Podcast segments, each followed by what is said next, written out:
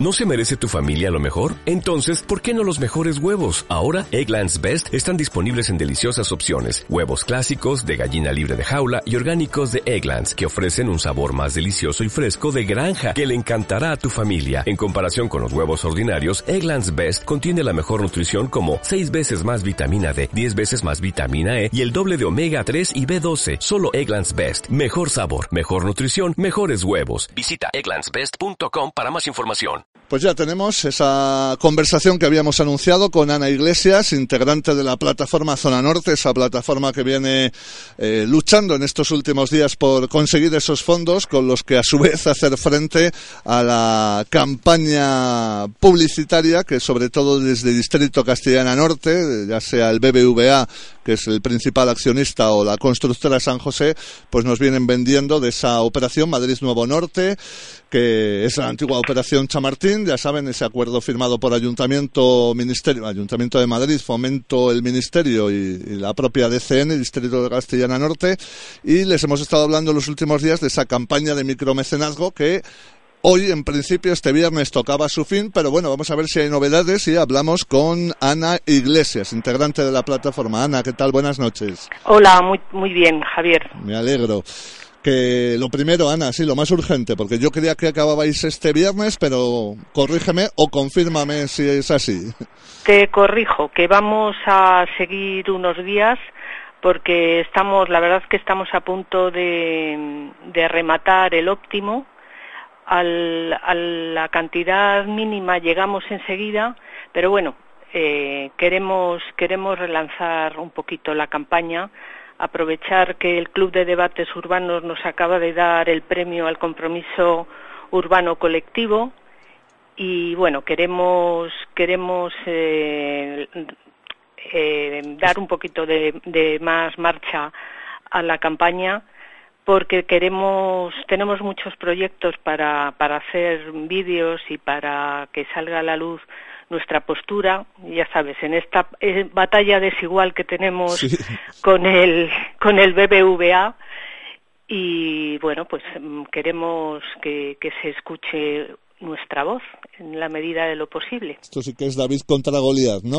Pero totalmente. bueno, este, el David es igual de más pequeñito y el Goliat es incluso más grande. Mucho más grande, sí, sí. Porque claro, aquí tenéis, Ana, que contrarrestar pues lo que dice el Ayuntamiento de Madrid, lo que dice el Ministerio de Fomento y lo que dice DCN, Distrito de Castellana Norte, que viene a ser el BBVA sobre todo.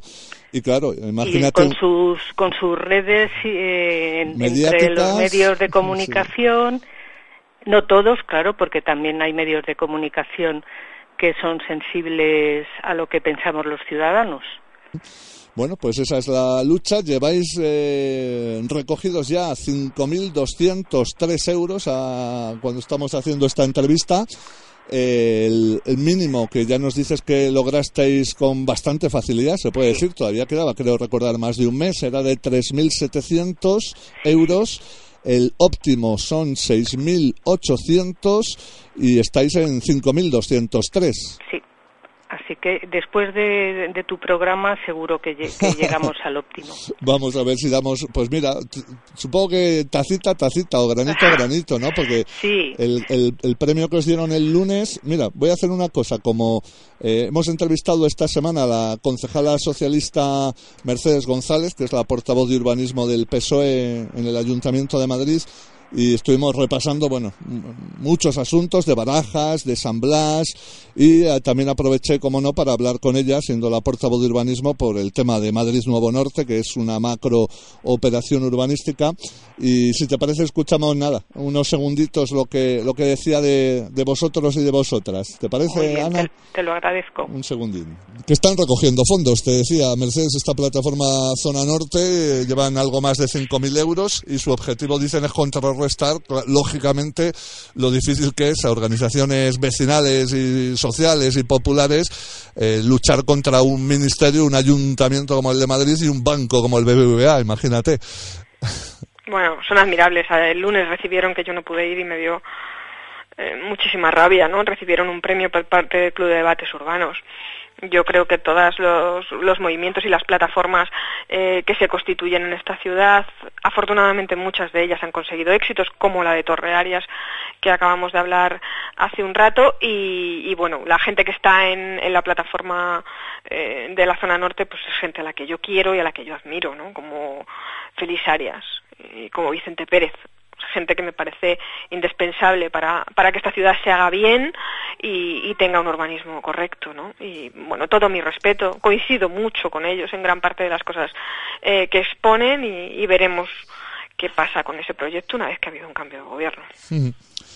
Pues ahí queda un poquito lo que decía Ana, ¿qué te parece? Pues eh, estoy totalmente de acuerdo con ella. Vamos a ver qué, cambia con, con, el nuevo gobierno.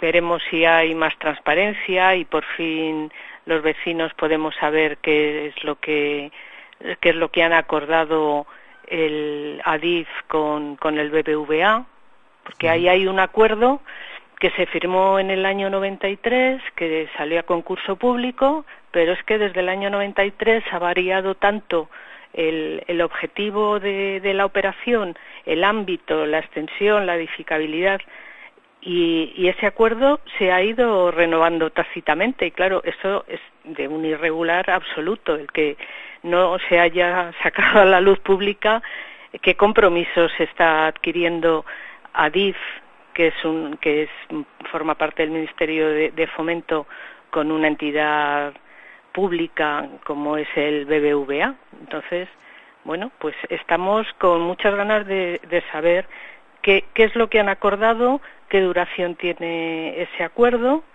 y esperamos que el ministro Ábalos, desde luego, tenga fuerza una un giro importante en, en este asunto, ¿no? Porque la opacidad eh, total del Ministerio de Fomento y de Juan Bravo como presidente de ADIF, pues eh, pensamos que, puede y que debe cambiar.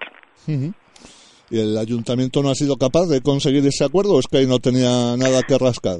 Claro, no es, es un acuerdo eh, que, que firman Adif como propietario de los de los terrenos y el BBVA un compromiso que no sabemos qué alcance tiene ni no, no, tenemos ni idea de qué, qué, compromisos son los que han adquirido. Supongo que además de nuevo ministro habrá que nombrar, no sé si es exactamente el presidente, ¿no? De Adif o qué cargo. Ya, yo no sé si hoy lo ha confirmado el ah, Consejo de Ministros, pero ayer eh, ayer anunciaban que iba a ser nueva presidenta de Adif Pardo de Vega, Teresa, creo, que es una ingeniera que llevaba trabajando ya tiempo en, en Adif, una ingeniera de caminos, y, bueno, que se encargaba del, del área de alta velocidad en Adif y la verdad no he comprobado si el Consejo de Ministros... Estoy, mirando ahora y dicen eso, que sí, que Ábalos designa a Isabel Pardo de Veda presidenta de ADIF.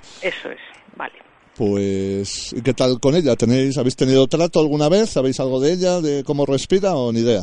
No tengo ni idea. Sé que es una mujer muy, muy trabajadora, muy trabajadora, que llegó a ADIF por un concurso público y, no sé nada más, pero estos son referencias, lo de que es muy trabajadora, bueno, pues lo, lo he oído de, de gente que trabaja en el ámbito ferroviario y que llegó a, a DIF por un concurso, pues lo he leído en algún artículo de prensa.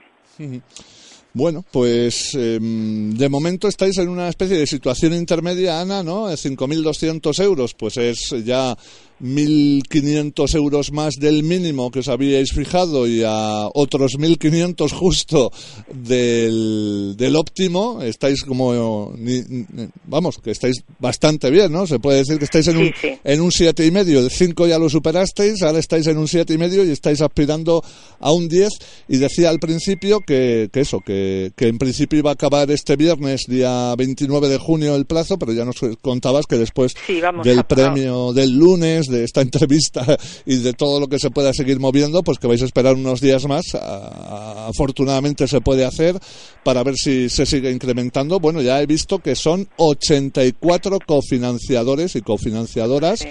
Que son pues un buen número de personas que han decidido destinar dinero y además me he estado fijando, Ana, no sé si has tenido tú la curiosidad de ver que la cantidad que más han dado las personas que han decidido aportar con 19 personas es 50 euros. Sí. Ha habido incluso una que ha dado 500 euros, que habrá que buscarla y, y sacarla a hombros. Luego veo que ha habido cinco personas que han dado 100 euros, ya hemos dicho la que más son 19 personas que han dado 50, 15 han dado 25 euros y 8 han dado 5 euros. y algunos 2 euros. Y, y, a mí la verdad es que me emociona el ver que cada persona da lo que pueda, lo que puede, ¿no? Y esas eh, y hay también muchas donaciones que sé que son de colectivos porque claro, en nuestro medio la verdad es que los mecenas no, no somos como los mecenas renacentistas, no somos los medicis, ¿no? Entonces, cuando hay esas donaciones tan generosas, mm, habitualmente son de colectivos. No, te consta que el BBVA o la constructora San José hayan aportado, ¿no? Creo que no, creo que no. Y incluso he visto un vídeo de, de José Manuel Calvo, en el que era muy crítico con la losa de con la losa que planteaba Ana Botella. Y, yo no sé si se habrá animado a, a, a ser una de las donaciones anónimas, no sé si si tiene nostalgia de sus tiempos en los que era crítico con con las losas y con las edificabilidades monstruosas. Por si alguien está despistado o despistada, José Manuel Calvo es el actual concejal de Desarrollo Urbano Sostenible, que ahora lo que antes criticaba, ahora lo acepta, ¿no? Incluso esa losa de hormigón para cubrir las vías, le van a poner encima un poquito de césped y ya computa como zona verde, ¿no? Sí, sí, como, como en, en las cocheras de cuatro caminos, que es la mala noticia del día también, ¿no? Que se haya aprobado ese ese acuerdo también con Losa, también con Losa para para destruir las las cocheras históricas de metro. Lo comentábamos en esa entrevista con Mercedes González, la concejala socialista, que quizás en lo que menos ha cambiado la política madrileña con el gobierno de ahora Madrid ha sido la urbanística, ¿no? No sé si coincide, Ana. Pues ya me duele tener que decir que me temo que sí me, duele muchísimo, no te puedes hacer idea de, del desgarro que es. Que les duele incluso a algunos concejales de ahora Madrid y vocales en las juntas municipales de, pues de Chamartín, de Fuencarral, de Hortaleza, que no comparten esta macrooperación. Hoy leía a la alcaldesa decir algo así como que si no la dejan iniciada, que por lo menos que la dejen algo así como encarrilada o aprobada. No sé si también has podido ver lo, que decía hoy la alcaldesa Manuela Carmena. Pues no, no, no lo he oído. Y no, sé si con eso quiere decir que era menos de un año para las elecciones. Igual no se mueve un ladrillo tampoco antes de que haya elecciones en, Cuatro Caminos. No, en, me refiero a la Operación Madrid Nuevo Norte. Ah, bueno, eso tiene una complejidad y ahora con la, con la aparición de los reversionistas agrupados, la verdad es que es muy, es muy compleja la situación. Habría muchas soluciones eh, razonables y menos ambiciosas que serían enormemente beneficiosas para la ciudad, pero bueno, veremos si se le ocurre a alguien. Supongo que con esa agrupación que dices que han hecho de reversionistas te refieres a otra entrada en juego de un tipo, no sé si muy recomendable, el grupo Baraca, el presidente es Trinitario Casanova, que hace cosa de mes y medio, dos meses, llegó a un acuerdo con los propietarios originales de los terrenos que fueron expropiados en la antes llamada Operación Chamartín para comprarles sus derechos de reversión. Se queda, dice la noticia, con más de un millón de metros cuadrados y ha pagado por ello 400 millones de euros. Eh, no sé, ¿cómo tenemos que entender que va a funcionar este Trinitario Casanova o este grupo Baraca, Ana? O no sé si tú te atreves a, imaginar lo que pretende.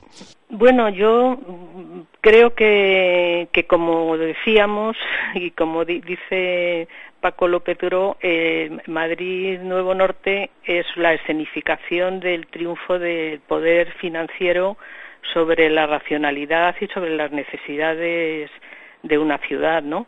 entonces, pues eh, la aparición de, de Baraca, pues es mm, pues la demostración de cómo eh, personas que tienen sus intereses económicos y que juegan con dinero que les debe sobrar muchísimo, pues para, como en un casino, ¿no? Para eh, intentar sacar tajada, como se dice vulgarmente, del urbanismo. Incluso no sé si eso demuestra que aquí se mueve mucho dinero, lógicamente. Estamos hablando del norte de la ciudad de Madrid, de millones de metros cuadrados y claro, cuando ya viene un empresario de estos que ya estuvo participando también en lo del edificio España, vendiéndoselo al grupo Wanda, o sea, que gente que se mueve se lo compró a Wanda, luego lo, lo compró, luego se lo revendió a, un acuerdo a Ryu. A Ryu y, bueno, es como es como funciona ahora. Sí, esto es un monopolio. Las burbujas se compran, venden y en la operación pues se llevan pues no sé, dos mil millones o doscientos millones o yo qué sé, porque esas cifras, yo que estoy con mis cifras de goteo, pues me pierdo un poco, ¿no?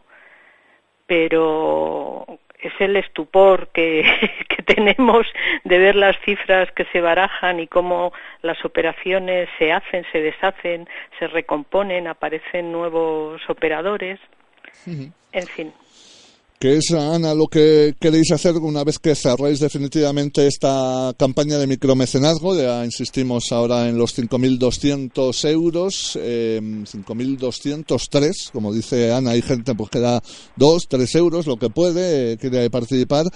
Eh, otras, como hemos visto, han dado hasta 500. Eh, he visto que queréis hacer vídeos, eh, camisetas, eh, carteles. Eh, fiestas, eh, eh, paneles.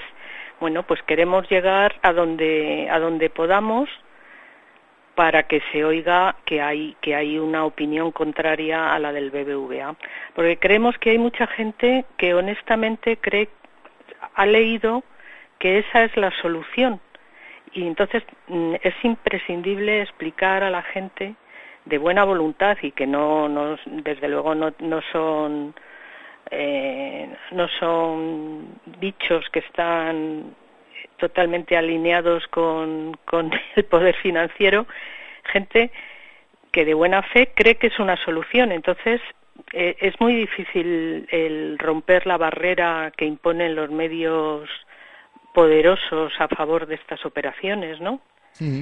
Y bueno, pues lo que queremos es eh, cargarnos de argumentos y cargarnos de, posibilidades de, llegar a cuanta más gente mejor en el sur de Madrid, porque pensamos que van a ser los más perjudicados, los, los ciudadanos del sur de Madrid que, se, que van a perder eh, eh, la posibilidad de, que haya un equilibrio entre el norte y el sur y, sobre todo van a ser los, los ciudadanos del sur los que van a tener que venir todos los días a, trabajar en esas 30 torres monstruosas que nos quieren colocar aquí. Entonces, que no es un asunto que afecte solo al norte de Madrid, sino que es un asunto que tiene una, una implicación muy amplia. Voy a leer una parte de, digamos, el comunicado que se lanzó Ana cuando comenzó esta campaña de micromecenazgo. Decíais, no queremos un mini Manhattan con 25 torres como las vecinas de Florentino añado yo Pérez, en la antigua ciudad deportiva del Real Madrid, queremos que se garantice que van a mantener las instalaciones deportivas de San Cristóbal y que no se trasladan las cocheras de la MT. Queremos zonas verdes de verdad, que se mantenga el parque lineal sobre el camino del canal de Isabel II, que se construyan viviendas sociales de alquiler, que es lo que Madrid necesita, no viviendas de lujo, que se cubran las necesidades dotacionales de los barrios situados al este y al oeste de la operación y que se facilite la comunicación entre esos barrios.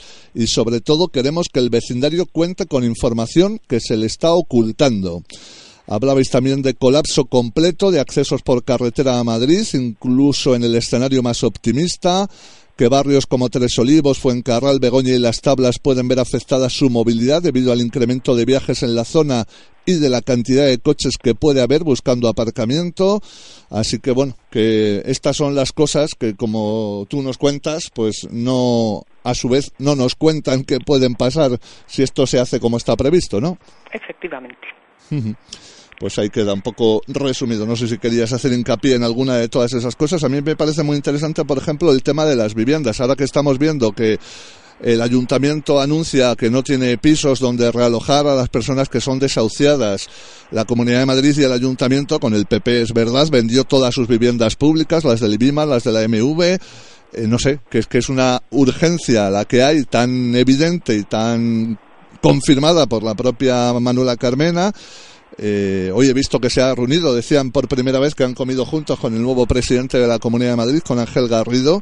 No sé, es tan evidente que, que no hace falta ni discutirlo, ¿no? Parece el tema de las viviendas sociales. Claro, y que, desde luego Madrid más viviendas de lujo no necesita, ni más oficinas, no, no hacen ninguna falta.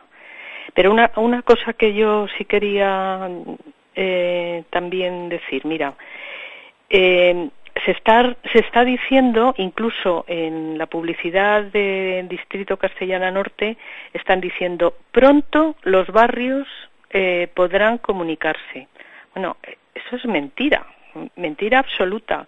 Es un desarrollo que en el mejor de los casos se llevará a lo largo de 20 años.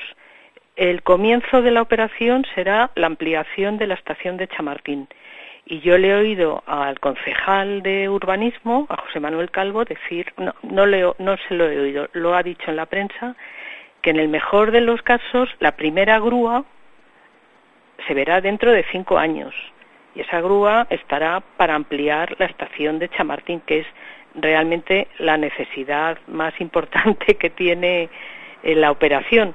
Entonces, eh, los, los hay muchas muchas respuestas y hay muchas campañas de estas que organiza DCN que monta una flash mob en el parque de Berlín y luego invitan a una paella y entonces dicen todos qué ganas tengo que pronto ya todo va a cambiar bueno entre baile y baile pregunta a los de DCN cuándo se van a empezar a hacer esas cuándo cuándo van a sentir los ciudadanos los cambios hipotéticos que, que, se harían en la operación, ¿no? Entonces, eso es que la verdad es que es tan indignante la, qué manipulación tan burda, ¿no? Y cuánta trola sueltan sin y no tiene ninguna consecuencia porque ellos dicen lo que les da la gana, ¿no? Y entonces la gente se lo cree y dicen qué gruñones son estos que no quieren que nos pongan una ciudad tan bonita.